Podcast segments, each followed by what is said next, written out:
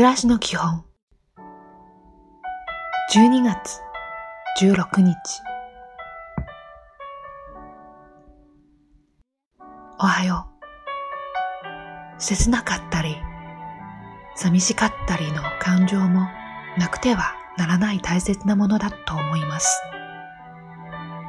それらをぎゅっと抱きしめて前を向いて歩きます。今日も丁寧に。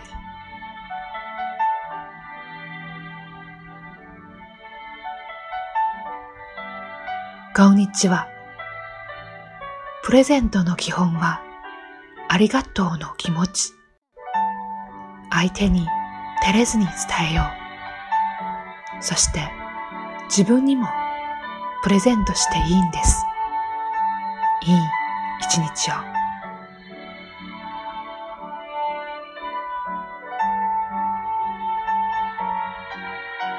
おやすみなさい。自分の気持ちに鈍感にならない。押し込めたりしない。自分で自分に気づいてあげる。今日もお疲れ様でした。